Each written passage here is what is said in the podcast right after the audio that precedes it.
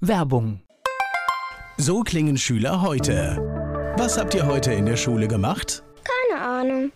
Und so klingt der Speedlearner. Was habt ihr heute in der Schule gemacht? Heute haben wir sehr viel über Afrika gelernt. Soll ich bei den ägyptischen Pharaonen anfangen und bei den Zulu-Kriegen aufhören? Oder interessiert es dich in Wirklichkeit gar nicht? Speedlearning. Für bessere Noten. Wie wir vom Hoffnungslerner zum Speedlearner werden. Jetzt überall im Buchhandel. Speedlearning. Antenne Mainz. Mein heutiger Gast ist männlich. Name. Volker Rebell. Alter. 75. Wow. Beruf. Lebenskünstler. Ich glaube, das trifft Oder? es. Ja, ich glaube, es trifft es zu. Da kommen wir aber gleich noch ganz ausführlich drauf. Und wenn ich dich jetzt nach Hobbys frage, ist das, glaube ich, auch albern, ne? Nö, es hat natürlich vor allem mit Musik zu tun, auch Natur. Ansonsten würde ich sagen, leben, lieben, lachen, leiden an der Welt, aber auch immer wieder lernen. Lernen, was möglich ist und veränderbar ist. Dein Geburtsort. Offenbacher Main. Hast du sowas wie ein Lebensmotto? Ja, du kennst ja vielleicht noch meine alte Sendung Volkers Kramladen und da hatte ich das Motto geprägt, ich krame, also bin ich auf der Suche nach neuer Musik. Und das verfolgt mich schon mein ganzes Leben lang und begleitet mich vielleicht auch noch eine ganze Weile. Die Menschen, die mit dir zu tun haben, die mit dir zusammenarbeiten, was meinst du, sagen die über dich? Was macht dich aus? Woran erkenne ich dich? Oh, also ich glaube, ich bin mit allen recht freundlich im Umgang. Ich kann gut zuhören und kann schlecht Nein sagen. Ich glaube, ich kann alles bestätigen, also von meiner Erfahrung, die ich mit dir habe. Volker Rebell, Radiomacher und Musiker hier zu Gast bei Antenne Mainz.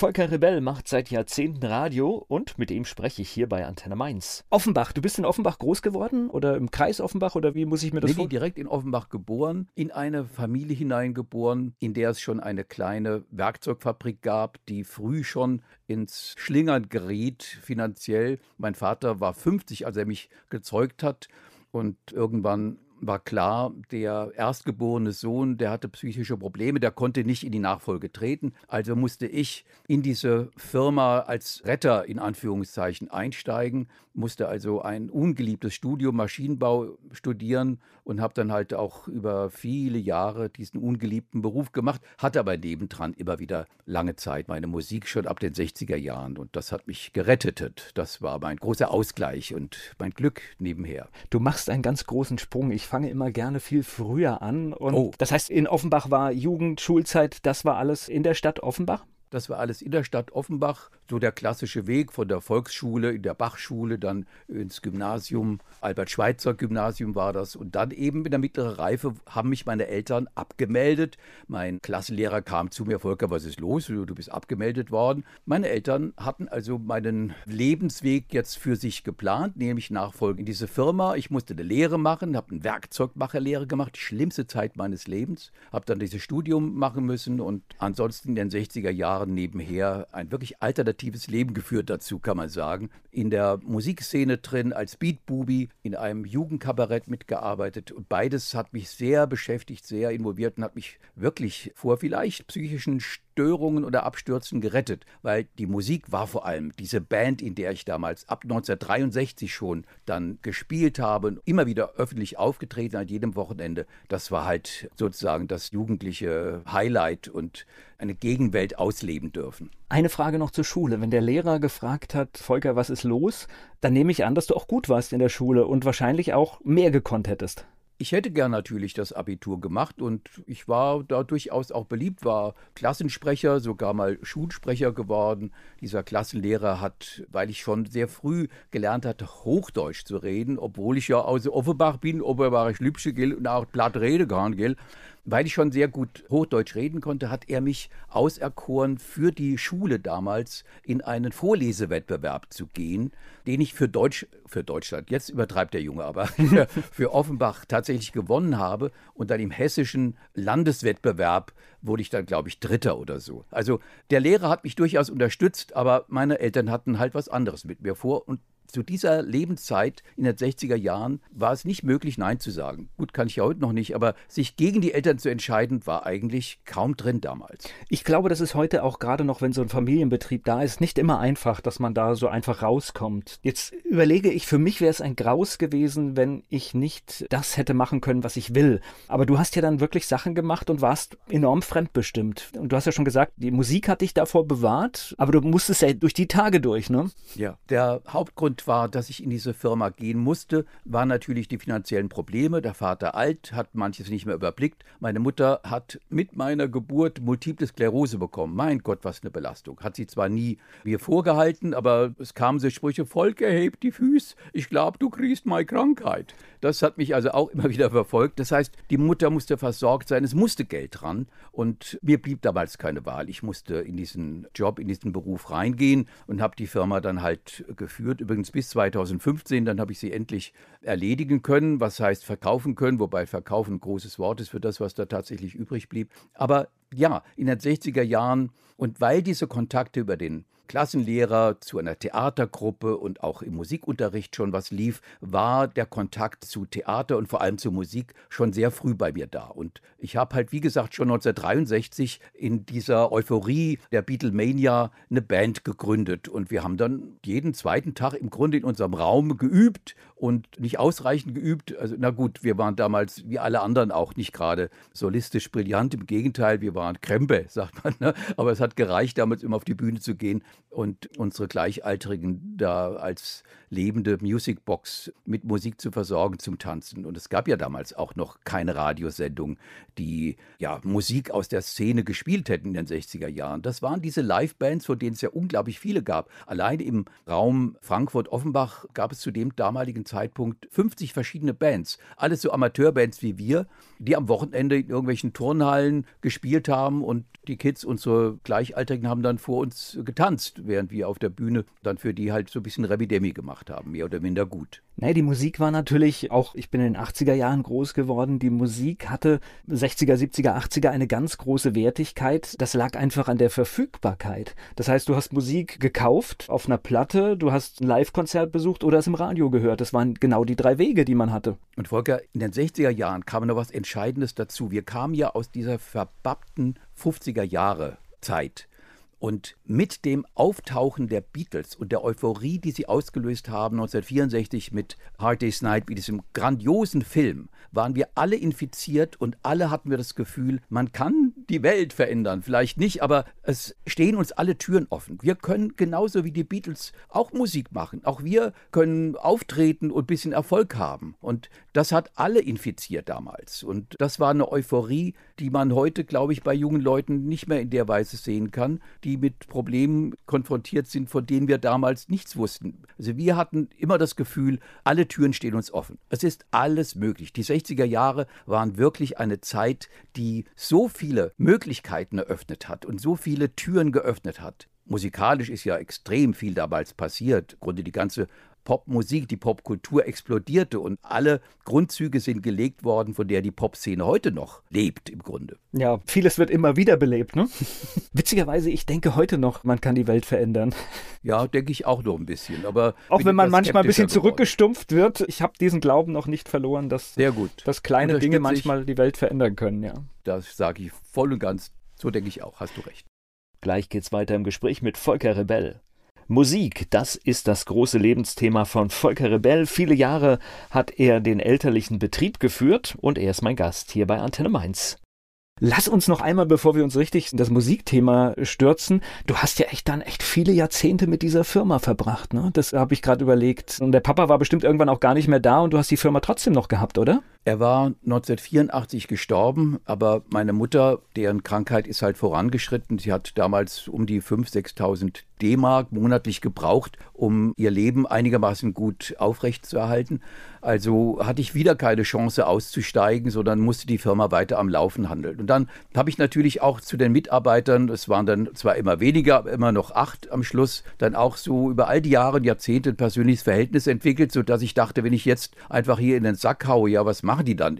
Die sind alle älter als ich, die kriegen ja nirgendwo mehr einen Job, also habe ich gewartet, bis alle in Rente gegangen sind. Wow, was für eine Verantwortung. Waren. Na gut, ich war dann auch mit denen verbunden, ich konnte das nicht, bin dann auch in meiner sozialen Erziehung so gewesen, ich konnte nicht einfach sagen, ich mache jetzt Schluss, mir egal, was aus denen wird. Ich habe dann abgewartet, bis sie alle in Rente gegangen sind und dann konnte ich die Firma endlich loswerden, in Anführungszeichen. Es war keine Liebesheirat mit dieser Firma, wahrlich nicht. Ne? Die Liebe gehörte der Musik und der Kultur und Theater und der Natur natürlich auch meiner Familie, für die ich das halt dann einfach gemacht habe. Allerdings muss ich auch dazu sagen, wir haben noch nicht drüber gesprochen, was ich nachher gemacht habe, nämlich seit 1970 Radio im Hessischen Rundfunk. Die finanzielle Absicherung, die ich in meiner Firma hatte, war natürlich so ein starkes Rückgratstützendes Moment, dass ich im HR meine Sendung einfach machen konnte, wie ich wollte und habe Kritik natürlich abgekriegt und auch zur Kenntnis genommen, mich auch oft danach gerichtet, aber mir konnte keiner. Weißt du, ich konnte einfach erhobenen Hauptes rein und wieder rausgehen, weil ich war finanziell nicht abhängig. Wie so viele andere meiner Kollegen, die dann Kinder haben, ein Häuschen jetzt abfinanzieren und die mussten dann machen, was dann eben zu machen war. Und ich durfte mir halt immer das aussuchen und nur das machen, was ich wirklich wollte. Aber das ist jetzt, ich greife jetzt schon vor, davon wurde Genau, du hast, mir, du hast mir gerade einen ganz großen Bogen genommen, weil tatsächlich du bist mitverantwortlich, dass ich jetzt hier an diesem Mikrofon stehe. ach komm, jetzt übertreibst du. Thomas. Naja, es ist natürlich so eine Wechselwirkung, weil mich hat in den 80er Jahren Radio fasziniert. Ich kann das gar nicht beschreiben, was das war. Und ich habe den Feindsender gehört aus Rheinland-Pfalz. Also ich war einer der wenigen, der tatsächlich HR3 gehört hat damals und bin natürlich auf diese Stimmen aufmerksam geworden. Und ich habe alles aufgesaugt, nicht nur das, was tagsüber lief, sondern auch das, was abends lief. Und irgendwann natürlich auch dich entdeckt daran kam es ja nicht vorbei, weil ich jede Woche meine Sendung hatte. Freundlicherweise wurde mir das erlaubt und ich durfte glücklicherweise alles machen, was ich wollte. Also ich hatte so eine Art Personality-Show in Anführungszeichen.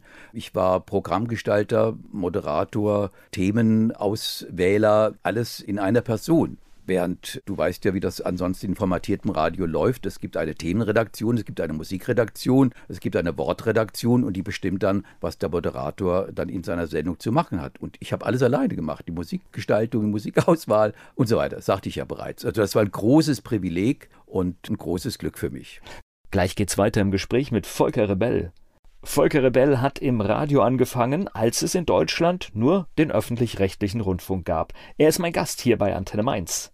Wie bist du denn überhaupt da reingekommen? Weil ich überlege, diese großen Anstalten, die hatten ja enorme Voraussetzungen. Also ich, bin da ja auch mal reingerutscht und ich habe diese Voraussetzungen auch nicht erfüllt. Es geht, aber normalerweise heißt es dann immer abgeschlossenes Hochschulstudium und das und das. Das heißt, du bist über den Kulturbereich da so reingerutscht oder wie kam das? Das kam bei dir alles sehr viel später, wurden die Auswahlkriterien deutlich strenger.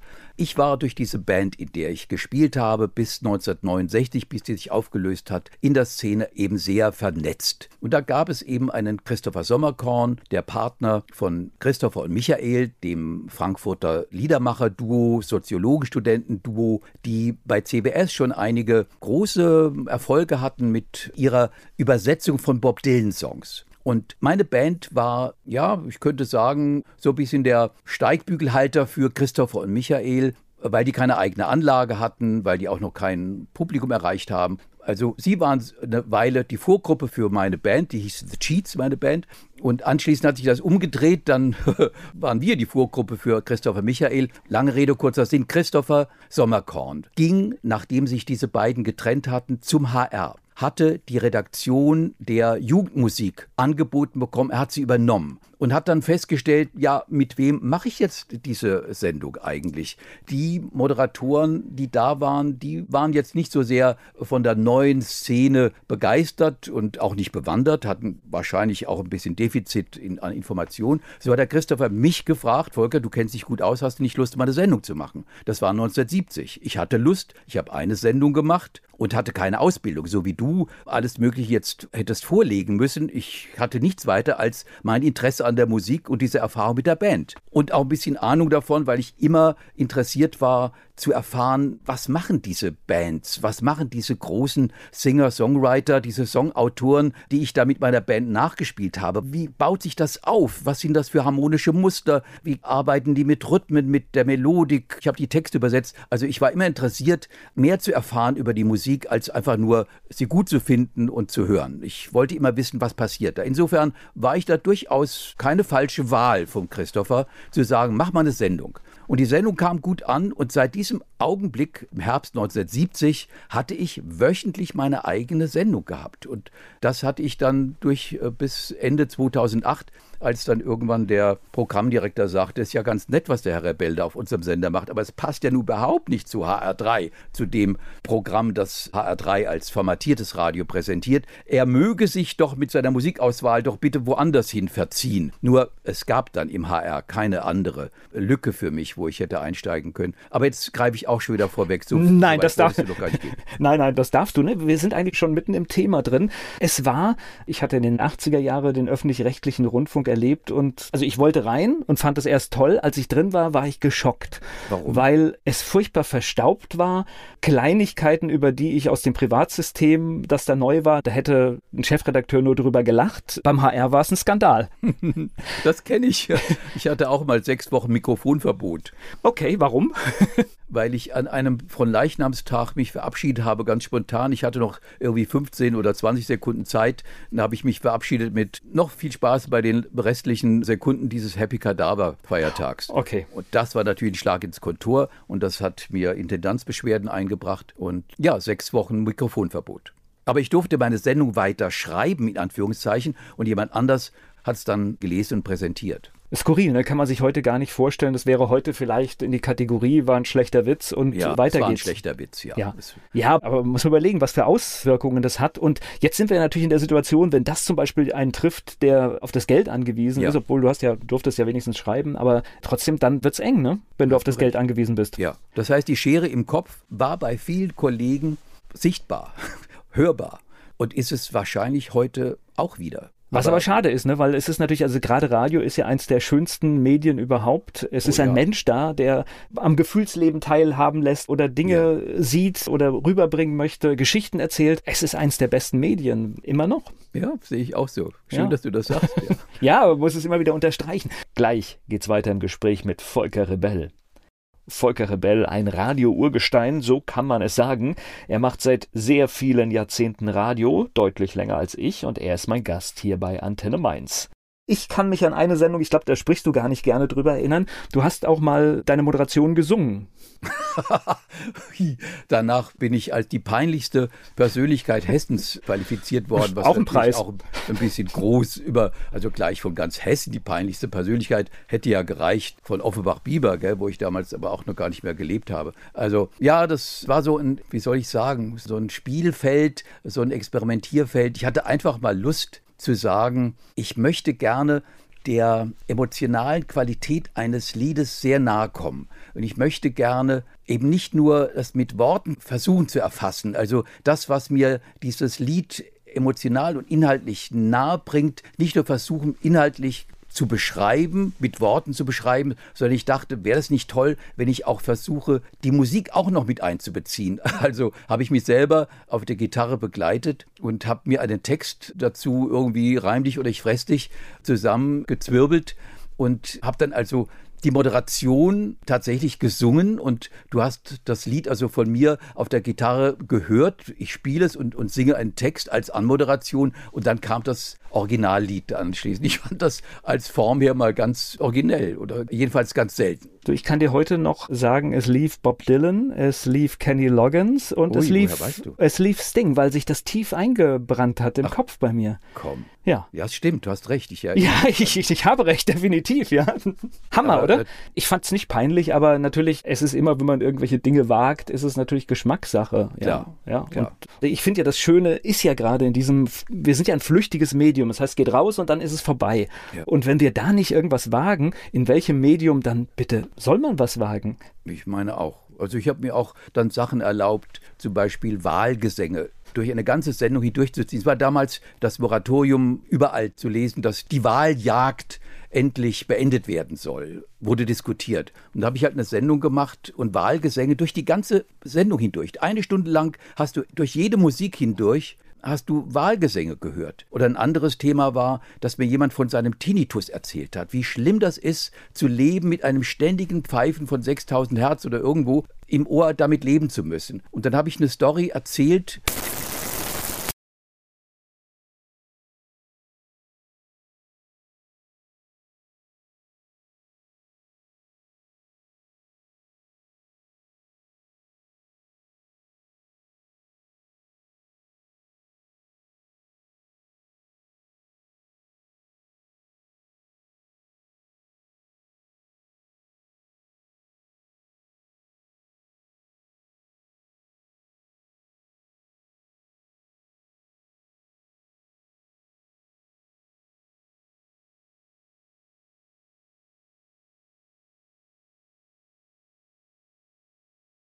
Ja. Du hast ja spät abends gesendet und ich glaube, Spezialisten das, nur waren da. Also ich meine, wenn da irgendetwas anders ist, höre ich doch hin. Das ist doch genau der Effekt, den wir eigentlich wollen zu einer Zeit, die keine Radiozeit ist. Das denke ich auch. Ich habe dann auch versucht, in diese kleinen Sprecherkabinen, die du ja kennst, wenn du selbst im HR gearbeitet hast, weißt du ja, wie klein diese Sprecherräume sind, ne? wo die Sendung ja im Grunde als Selbstfahrerstudio vom Moderator gefahren wird. Dann habe ich mir gerne immer wieder Musiker eingeladen, manchmal ganze Bands. Einmal hatte ich zwölf, zwölf Musiker in dieses kleine Sprecherraumstudio eingeladen und habe dann mit denen eine gemeinsame Sendung gemacht. Das heißt, die haben live gespielt, wir haben miteinander geredet, sie haben wieder live gespielt. Dann haben wir wieder mal auch was, eine Konserve gespielt, ein CD-Titel von der Band. Und das war wunderbar. Also das war für mich ein Highlight of Radio, hat aber Knüppel gebracht und hat also wirklich wütenden Ärger bekommen. Nicht von den Tontechnikern, die mit mir gearbeitet haben. Die haben sich gefreut,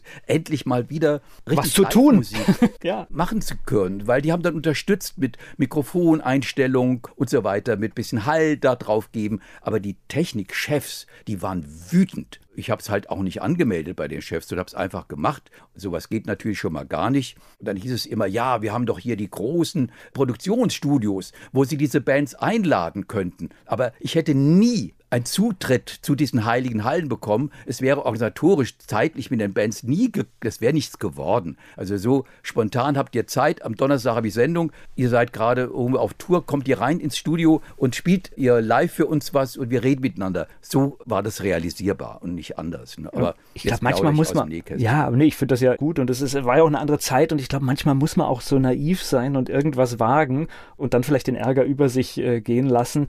Du hast ja scheinbar gute Hände über dir gehabt, die dafür gesorgt haben, dass du lange an der Stelle bleiben kannst. Wobei die guten Hände natürlich auch sich irgendwann mal entziehen mussten, weil steter Tropfen höhlt dann irgendwie so den verärgerten Stein aus. Und dann habe ich mir halt in Anführungszeichen zu viele Sachen erlaubt, die zu HR3 nicht passen oder die den Technikfürsten, aber auch den Chefs manchmal im HR nicht, nicht so recht gepasst haben. Und dann war es dann irgendwann zu viel dann musste ich gehen. Ne? Na ja. gut, bin so. ich gegangen, habe aber immer noch weitergemacht und mache hier immer noch weiter. Gleich geht's weiter im Gespräch mit Volker Rebell. Volker Rebell, Radiomacher seit vielen Jahren und seine Sendung Volkers Kramladen hat sich seit einigen Wochen hier am späten Donnerstagabend in das Programm von Antenne Mainz geschlichen. Komisch.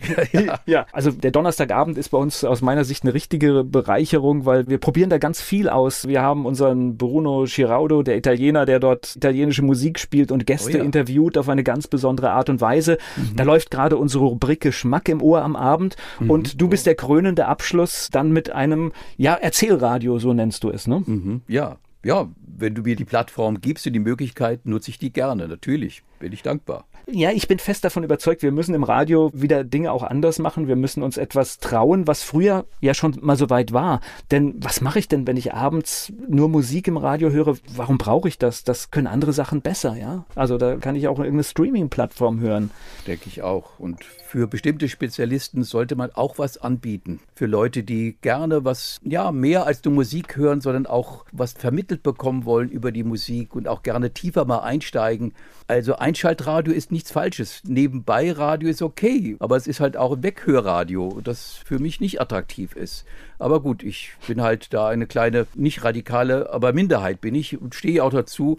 Aber auch die Minderheit hat doch bitteschön ein Recht drauf, versorgt zu werden, auch mit Radiosendungen, die sich unterscheiden von dem, was den ganzen Tag über überall läuft. Großes Thema. Also ich glaube, gerade in einer demokratischen Gesellschaft gehört es auch dazu, Minderheiten immer wieder die Stimme zu geben und auch Programm für Minderheiten zu machen. Und ja, das sind nicht immer die, vielleicht dann die großen Reichweitenbringer oder vielleicht doch. Ich weiß es nicht, aber ja. wenn man sagt, auch vorankündigt, hier, was weiß ich, wird jetzt ein Programm zum 80. Geburtstag von Paul McCartney oder Brian Wilson angeboten und dann denkt irgendjemand als Beach Boys oder Beatles-Fan, ach wie toll, das höre ich mir aber gerne an und schaltet ein. Das ist doch perfekt, das ist doch wunderbar. Und Leute, die auf Stones stehen und sagen, nee, also Paul McCartney, dieser Mucker, den kann ich ja überhaupt nicht ab, der hört halt nicht. Auch in Ordnung. Ne? Und so, so denke ich, Einschaltradio, es hat auch was Gutes für sich. Naja, und du hast ja schon die Beispiele, die hier auch bei uns im Programm gelaufen sind, genannt. Ich finde das erhellend, weil man so viel gute Musik, und wir kommen gleich auf das Thema Musik,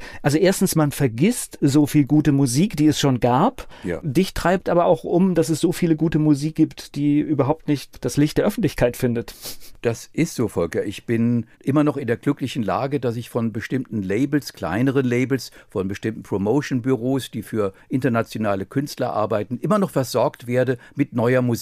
Und bin baff, wie viel tolle Sachen von Island bis Australien nach wie vor produziert werden. Ich bekomme eigentlich täglich, wirklich täglich, mindestens ein Album digital angeboten, seltener mal der CD geschickt bekommen. Gerade habe ich eine heute ausgepackt von einer französisch-algerischen Sängerin, Saud Massi. Mein Gott, ist das toll. Oder hier von einem südafrikanischen Cellisten. Was für ein verrückter Typ. Sowas strange, sowas Wunderbares an Musik, das passiert alles nach wie vor. Die Szene hat sich sowas von extrem erweitert und entwickelt und diversifiziert. Es gibt alles aber es wird nicht alles präsentiert, es wird nicht alles abgebildet. Natürlich nicht im öffentlichen Rundfunk sowieso nicht, aber weißt du, wenn ich sowas bekomme und denke, wie toll ist das? Das muss man doch verbreiten. Ich darf doch jetzt dazu sagen, warum ich das gut finde und versuche es dann jemandem vorzuspielen. Jetzt halt nicht meiner Frau oder irgendwem sonst, sondern vielleicht eben den Hörern von Antenne Mainz und zu sagen, hört doch mal, ist das nicht klasse? Ist das nicht eine tolle Musik? Und davon gibt es fast täglich wieder Neues. Und ich bin völlig verblüfft, wie viele gute Musiker international unterwegs sind. Na, und es gibt es eine schönere Zeit, als wirklich an einem Donnerstagabend vielleicht mit einem Glas Wein einfach mal sich auf neue Dinge einzulassen. Ich finde, das ist genau der richtige Zeitpunkt. Fernseher aus und sich mal auf neue Dinge einlassen. Oder halt, wir hatten jetzt gerade die Sendung, wo du auch geschaut hast, wer schon alles von uns gegangen ist. Oh ja. Und das ist ja auch immer so ein, so ein Moment, wo man mal innehält. Gerade in den letzten acht Wochen das sind einige, zwar keine absoluten Superstar-Helden gestorben, aber eben aus der zweiten und dritten Reihe Leute, die, an die man sich doch wieder erinnert, wenn man wieder sich mit ihnen beschäftigt. Und das ist halt immer tragisch, so ein Abschied nehmen zu müssen. Aber gut, das ist das Leben und irgendwann erwischt sein selber. Ne? Hoffentlich nicht so bald, aber na gut, irgendwann wird es passieren. Und du bist jetzt 75, wie du uns am Anfang verraten hast. Das merkt man aber überhaupt nicht, weil du bist aktiv und neben dem, dass du wirklich jede Woche noch eine Radiosendung machst, hast du auch noch den Irrsinn, eine eigene Bühne zu betreiben. Wobei die natürlich im Moment eingemottet ja. ist, weil sie ist räumlich relativ eng und das Stammpublikum gehört der Ü65-Generation an, der ich ja auch so zehn Jahre plus angehöre. Und Keine leichte Spruch, Zeit. Das ist wirklich so, Volker. Und ja. der Spruch, den ich halt jetzt immer höre von dem Stammpublikum, Publikum, wo ich immer mal frage, ah, Volker, wäre ja toll, wenn du endlich wieder mal ein tolles Programm machst. Hast ja früher wunderbare Konzerte gehabt, aber mir kommen nicht. Hä? Was? Ja, Volker, solange die Ansteckungsgefahr so groß ist, und sie ist ja groß. Guck, wie viele Leute in deinem Umfeld, in meinem Umfeld jetzt an Covid bzw. an Omikron erkrankt sind. Natürlich sind wir alle geimpft und zum Teil auch geboostert. Aber wir werden es trotzdem kriegen. Wir haben keine furchtbar brutalen Verläufe mehr. Wir müssen vielleicht nicht ins Krankenhaus. Aber Freunde von mir liegen dann doch 14 Tage mit Kopfschmerzen und Antriebslosigkeit, nicht im Bett, aber zu Hause und haben irgendwie keine Lust. Und die Gefahr ist groß und dass auch Menschen meiner Generation, die ein bisschen Vorerkrankungen haben, daran sterben können, ist leider auch ein Faktum. Und das wäre für mich das Allerblödeste, wenn man da in meine kleine Bühne kommt, die rebellische Studiobühne in Offenbach, übrigens in dem Werkstattgebäude, in dem ich so viele, viele Jahre und Jahrzehnte diese Werkzeugfabrik da geführt hat, das ich sehr, sehr teuer umgebaut habe und ich hoffe ganz schön umgebaut habe, obwohl einige der Gäste immer wieder sagen, Volker, es riecht hier nach, es riecht hier nach Maschinenöl. Gut, aber 40 Jahre oder mehr kriegst du halt auch nicht ohne weiteres raus. raus ja. Ja, Bohremulsion, Maschinenöl ist dann natürlich in den Räumen ständig verarbeitet worden und da kann man dann noch so viele Pflanzen rein, reinstellen, die tatsächlich für ein besseres Klima sorgen. Aber, aber, hat das nicht dann letztendlich auch einen gewissen Charme, wenn das dann mal wieder läuft und man weiß, so ein Gebäude hat eine Geschichte? Und ich finde jetzt bei dir passt es ja noch toll, weil du hast ja diese Geschichte für dich jetzt auch noch, sag ich mal, in deinen Bereich, wo du es gerne gehabt hättest, umgeschrieben. Ja, das ist nett, dass du so sagst. Also ich rieche das gar nicht, weil ich damit geboren wurde sozusagen. Ich bin ja in diesem Haus, also vorn war das Wohnhaus, wo ich gelebt habe als Kind auch schon und hinten im, im hinteren Hausbereich war eben diese zweistöckige Werkstatt und dort habe ich halt auch diese Bühne eingerichtet.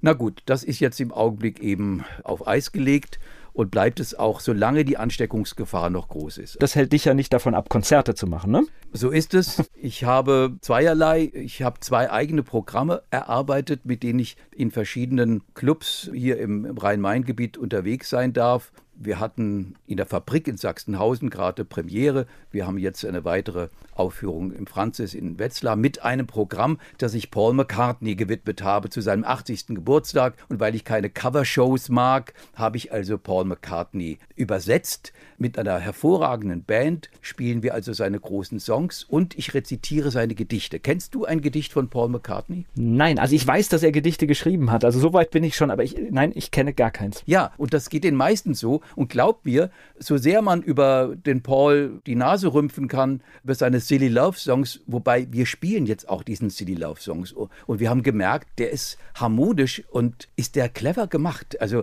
das ist eine gute musikalische Arbeit, auch wenn es ja so billig klingt. Es ist nicht billig und er hat natürlich auch völlig recht. Liebe ist nicht silly. Liebe ist das Wichtigste in unserem Leben. Also ich musste einige Vorurteile, die ich gegen ihn hatte, musste ich revidieren, weil ich halt mich lange mit ihm mal beschäftigt habe in einem großes Buchprojekt, das ich gemacht habe. Also mit einer schönen Band, mit einer tollen Band habe ich gerade einen Paul McCartney auf Deutsch. Die Band heißt Mad, M-A-D, McCartney auf Deutsch und gleichzeitig läuft auch noch ein LAD-Programm, Lennon auf Deutsch, L-A-D, übrigens mit Ali Neander an der Gitarre, mit Christopher Hermann, super Cellist. Also ich bin total happy, dass ich mit so hervorragenden Musikern solche Programme ausarbeiten darf und sie aufführen darf. Mit Len auf Deutsch sind wir sogar in der Alten Oper am 12. Oktober. Ja, und dann mache ich halt auch noch ein Festival, das ich jetzt schon zum dritten Mal in meiner Geburtsstadt Offenbach mitorganisiere und mitveranstalte. Da wird es jetzt vom 23.07. bis zum 27.08. werde ich also sechs Konzerte dort veranstalten und auch zum Teil als Mitakteur auf der Bühne stehen. Darf ich dir kurz was dazu was erzählen? Du was darfst auch lang darüber erzählen ja. hier. Nein, weil es halt auch wieder was Tolles ist, was mich so an meine eigene Musikgeschichte erinnert, mit dem, was ich groß geworden bin. Und nach meiner großen Beatles-Begeisterung kam halt eine Frank Zappa-Begeisterung. Als die Beatles sich 69, 70 verabschiedet haben, ist meine Liebe zu Frank Zappa entstanden. Ich durfte ihn zweimal interviewen, habe auch in einem Buch Plauder, Plauder. Also jedenfalls werde ich am... Habe ich dir schon mal meine Frank Zappa-Geschichte erzählt? Nee, erzähl. Ich war bei einem Privatsender in Baden-Württemberg, habe ich gearbeitet und da lief natürlich Bobby Brown als Standard in der Rotation. Da rief mich eine amerikanische Muttersprachlerin an und hat mich am Telefon sowas zur Sau gemacht, dass wir das oh. spielen. Warum? Der Text, der Text, ist schon heftig. Ne? Also, na klar, wissen wir, was wir da spielen, aber wir nehmen natürlich die Härte des Ausdrucks nicht so wahr. Nicht wahr ja. Und das werde ich nie vergessen. Ich saß da in jungen Jahren und die hat mich da am Telefon so klein gemacht und ich wusste gar nicht, was ich sagen sollte. Ist trotzdem ein toller Song. Keine Frage, aber ist natürlich eine provozierender. Es geht da zur Sache. Ne? Er unterstellt ihm, diesem Bobby Brown, der Titelfigur seines Songs, dass er andere vergewaltigt, dass er schwul sei. Ist ja kein Vorwurf, aber jedenfalls, dass er, na gut, ein Hurensohn sei. genau. Also, das ist dann schön. Ja, jedenfalls habe ich am 23 siebten eine Band, die ich auch schon mal in meiner eigenen Volkers Kramladen, nee, hieß damals HR3 Rebell Sendung live hatte, hießen damals Shake Your Booty und heißen jetzt Frank Out, eine der besten Frank Zappa und Mothers Tribute Bands Europas, darf ich sagen, haben bei der Zappanale schon oft mitgespielt, hätten wir auch in diesem Jahr zusammen etwas machen können, aber weil ich ja selber hier ein Festival habe, geht das nicht. Also die Band Frank Out, eine der besten Tribute-Bands von Frank Zappa und den Mothers wird da auftreten. Ich darf ein bisschen Zwischenmoderation machen, weil wir als Schwerpunkt ein bestimmtes Album von Zappa spielen wollen, Overnight Sensation. Dann am 30.07. eine Band, die ich sehr liebe, die Stones Tribute Band Glitter Twins, wo ich auch so ein bisschen Radio live mache. Die Band spielt Songs. Ich darf ein bisschen was kommentieren dazu. Nicht ständig, aber mal als Schwerpunkt. Das gleiche passiert am 12.08. mit der Sting und Police Tribute Band Sumner's Tales die ich auch klasse finde. Auch da darf ich so ein paar, so einen kleinen Schwerpunkt innerhalb der Show machen. Radio Live mit ein paar wichtigen Songs von Sting, die ich dann kommentieren darf. Dann am 13.8. natürlich das Highlight des Festivals, die Rottgau Monotones mit Ali Neander, meinem großen Gitarrenhelden, den ich ja für einen der allerbesten Gitarristen weit und breit halte, der jetzt auch mit dem Rilke-Projekt wieder unterwegs ist. Der kann alles, ne, von CC Top, Hard und Heavy Rock eben bis lyrische Sachen für das Rilke-Projekt. Der ist ein einfach ein Universalist an der Gitarre. Und dann kommt das Wochenende, das mir natürlich besonders lieb ist, der 26. und 27.8., wo meine beiden eigenen Programme, die deutschsprachigen Beatles-Programme auftauchen. Am 26.8. ist Lennon auf Deutsch und am 27.8., dem Samstag, McCartney auf Deutsch. Volker, glaub mir, das ist ein großes Glück, dass ich als 75-Jähriger noch mit, jetzt nicht junge Spunds, aber mit sehr viel jüngeren und sehr viel besseren Musikern, als ich je war und sein könnte, zusammenspielen darf und damit so eine Anknüpfung habe an das, was ich mit meiner Beatband in den 60er Jahren, The Cheats, ansatzweise machen konnte, nämlich auf die Bühne was bringen, was ich liebe. Und das ist jetzt in meinem Alter ist das schließt sich der Kreis. Das ist nochmal ein ganz, ganz großes Privileg, eine große Freude, dass ich das machen darf. Ähm, ich singe und rezitiere Texte. Auch John Lennon hat ja großartige dadaistische Texte geschrieben in drei Büchern. Und das Konzept dieser beiden Projekte, dieser beiden Shows sitzt, dass wir eben nicht nur die Lieder spielen, sondern eben auch, dass ich Texte rezitiere und die Band begleitet das in eigener musikalischer Umsetzung. Also da hört man Musik, die die Bands gemacht haben und alles deutschsprachig. Ne? Und du hast vorhin gesagt, es ist schwer, eine Reimform zu finden. Jetzt hast du im Vorgespräch mir erzählt. Genau. Und ich darf mir also zugute halten, dass ich das gelernt habe über all die Zeit. Das heißt, ich habe gelernt, fast lippensynchron, also Melodie identisch Text zu schreiben, der sich am Ende auch reimt und ist mir immer wieder von meinen Mitmusikern bestätigt worden, von anderen, das hast du nicht schlecht gemacht. Also deutschsprachig Lennon, deutschsprachig McCartney mit Texten bzw. Gedichten von beiden verbunden. Sowas, glaub es mir, gab es noch nicht auf irgendeiner deutschen Bühne, auf der internationalen auch nicht, weil Deutsch würde man woanders Schwer. Nicht, nicht aufführen wollen. Ja. Also darauf kann ich ein bisschen stolz sein, dass wir da was präsentieren, was es so noch nicht gab. Gleich geht's weiter im Gespräch mit Volker Rebell. Volker Rebell, Radiomacher und Musiker. Unter anderem bringt er die Songs von Paul McCartney oder Bob Dylan auf Deutsch auf die Bühne. Bleibst du an den Originaltexten und bringst die nur in eine deutsche Version oder ist es mehr? Es ist ein bisschen mehr, weil manchmal der Originaltext sich einfach nicht clever umsetzen lässt in deutscher Sprache und auch nicht zu einem Endreim führt. Dann habe ich dann atmosphärisch sozusagen die Idee des, dieser Textzeile oder dieser Passage übernommen und habe sie dann frei übersetzt und in eine Form gebracht, die wieder ähnlich vielleicht witzig, ironisch oder die Geschichte ähnlich erzählt, aber sie ist singbar und es reimt sich am Ende. Und das musste ja sein, wir wollten ja kein, was weiß ich, Free Jazz machen, sondern wir sind ja schon an den Liedern nah dran, auch wenn die Arrangements unsere eigenen sind. Naja, das ist ja die große Kunst bei einer Bearbeitung, dass ich die, die Stimmung aufnehme und es dann in die andere Sprache bringe. Also insofern Kennt sich aus. perfekt an, genau. Du kennst dich aus. Man kriegt Tickets dafür, ne?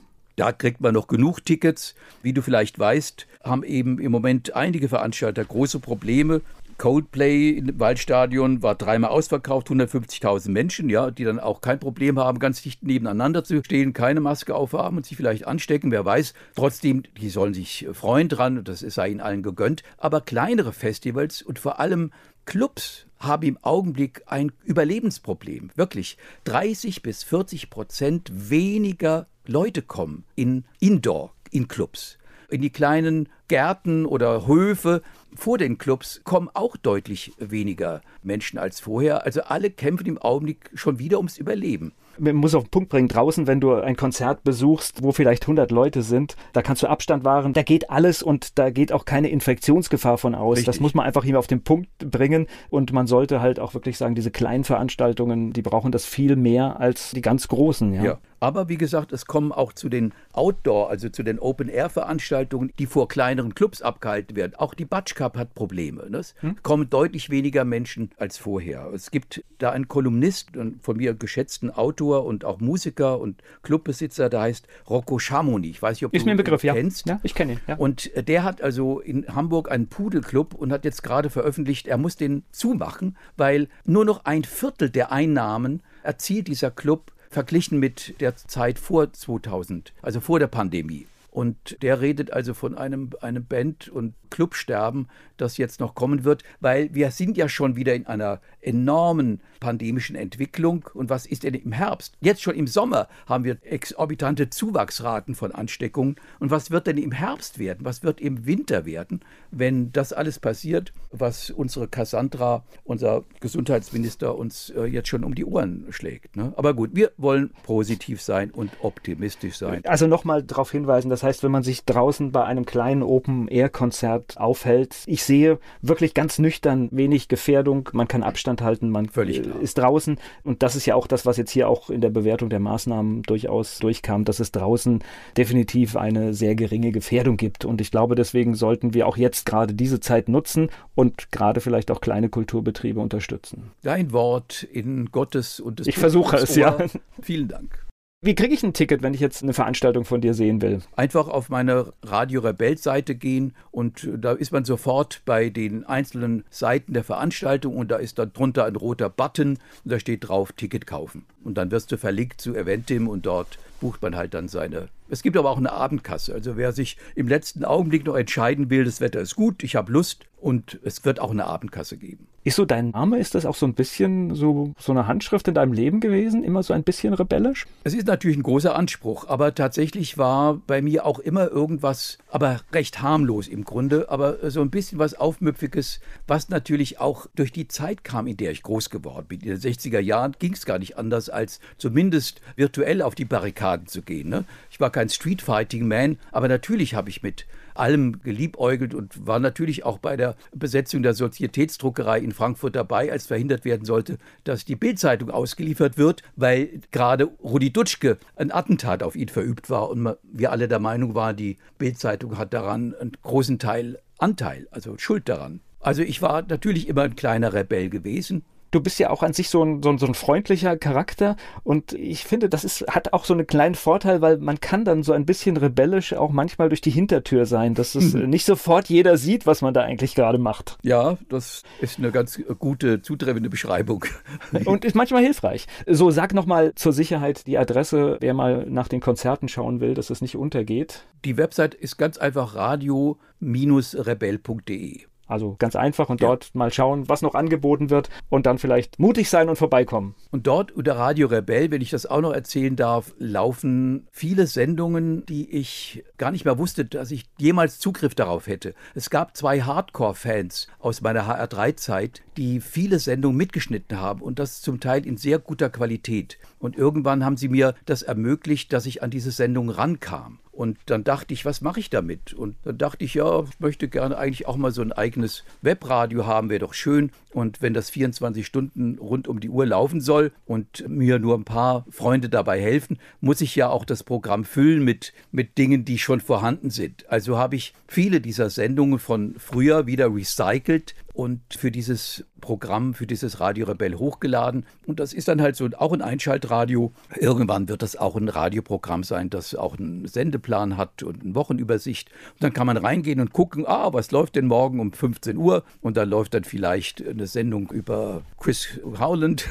das mit Sicherheit nicht. Aber über irgendeinen Popstar der früheren Zeit oder es, es läuft eine poetische Sendung und dann kann man sich das anhören aus alter Zeit. Aber natürlich bastle ich auch weitere neue Sendungen. Natürlich auch jetzt für Antenne Mainz sehr im besonderen Maße. Dankeschön. Aber auch für mein eigenes Radio werde ich auch weiterhin noch Radio basteln.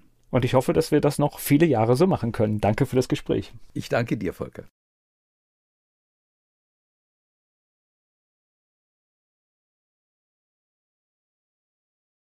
Werbung. So klingen Schüler heute. Was habt ihr heute in der Schule gemacht? Keine Ahnung. Und so klingt der Speedlearner. Was habt ihr heute in der Schule gemacht? Heute haben wir sehr viel über Afrika gelernt. Soll ich bei den ägyptischen Pharaonen anfangen und bei den Zulu-Kriegen aufhören? Oder interessiert es dich in Wirklichkeit gar nicht? Speedlearning. Für bessere Noten. Wie wir vom Hoffnungslerner zum Speedlearner werden. Jetzt überall im Buchhandel. Speedlearning.